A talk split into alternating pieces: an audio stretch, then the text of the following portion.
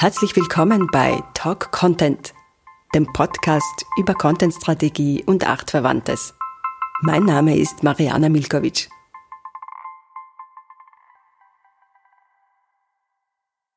Hallo nochmal bei Talk Content. In der heutigen Folge gibt es keinen Gast wie üblich, sondern ich gebe einen kurzen Überblick über Voice, die Stimme. Und zwar die Stimme im Zusammenhang mit Voice Assistance, also den digitalen Helfern, denen man mit Spracheingabe Aufgaben erteilt oder Suchanfragen stellt.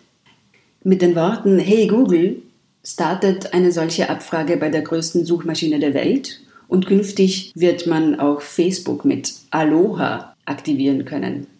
Ich will noch ein, zwei Sätze dazu sagen, warum mich das Thema interessiert.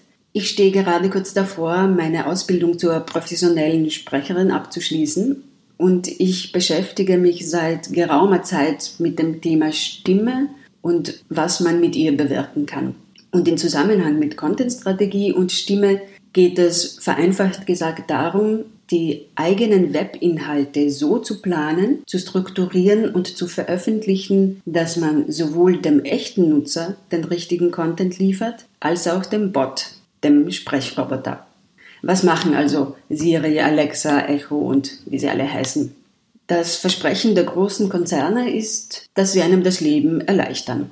Wetterberichte, Kochrezepte, Zugreisen, all das kann man abfragen, ohne dafür auf dem Laptop oder dem Handy die dazugehörigen Apps oder Programme bedienen zu müssen. Trainline beispielsweise. Das ist ein englischer Anbieter von Fahrplänen und Zugtickets Trainline hat im vergangenen Jahr eine solche Fahrplanauskunft mit Sprachassistenten eingeführt. Der Zeitgewinn für die User ist laut Unternehmensangaben enorm.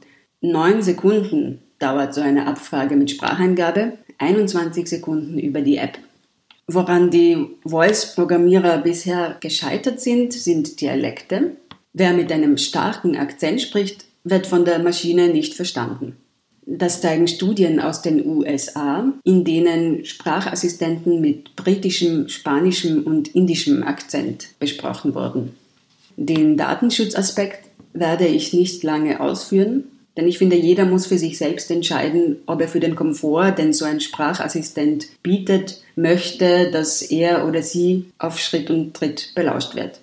Denn der Bot wartet auf ein Reizwort, damit er aktiviert wird warum ich trotz Skepsis Unternehmen trotzdem empfehlen würde, sich mit Sprachassistenten zu beschäftigen. Voice Search wird laut Beobachtern der Szene immer wichtiger. Laut Forbes werden bis 2020 50 Prozent aller Suchanfragen stimmbasiert erfolgen. Genaue Zahlen für das heute gibt es nicht, eine Untersuchung aus Deutschland legt jedoch nahe, dass mittlerweile jeder zweite Deutsche Sprachsteuerung über das Handy oder andere Geräte einsetzt. Wie sieht eine solche Suche aus? Eigentlich ähnlich wie die am Computer. Die am besten optimierten Seiten erscheinen ganz oben in den Suchergebnissen, schlecht optimierte Seiten ganz unten. Und Sprachassistenten greifen auf die besten Ergebnisse zu. Ganz einfach. Eine wichtige Entwicklung, die auch Content-Strategen betrifft, ist Conversational Design. Das bedeutet, dass ein Unternehmen seine Inhalte so aufbereitet, dass es für den User wie ein Zwiegespräch erscheint. Also so wie wenn man einen Experten fragen würde, erklär mir mal, wie ist denn das? Zeig mir mal, wie das geht und so weiter. Wenn man seine Webinhalte für die Voice-Technologien optimiert, dann optimiert man sie gleichzeitig auch für seine Kunden. Und die sollten immer im Mittelpunkt stehen. Das war einmal ein kurzer Abriss über Voice Assistants. Danke fürs Zuhören und bis zum nächsten Mal bei Talk Content. Weiterführende Links und mehr zum Thema gibt es auf der Talk Content Seite von Podigy und auf Facebook.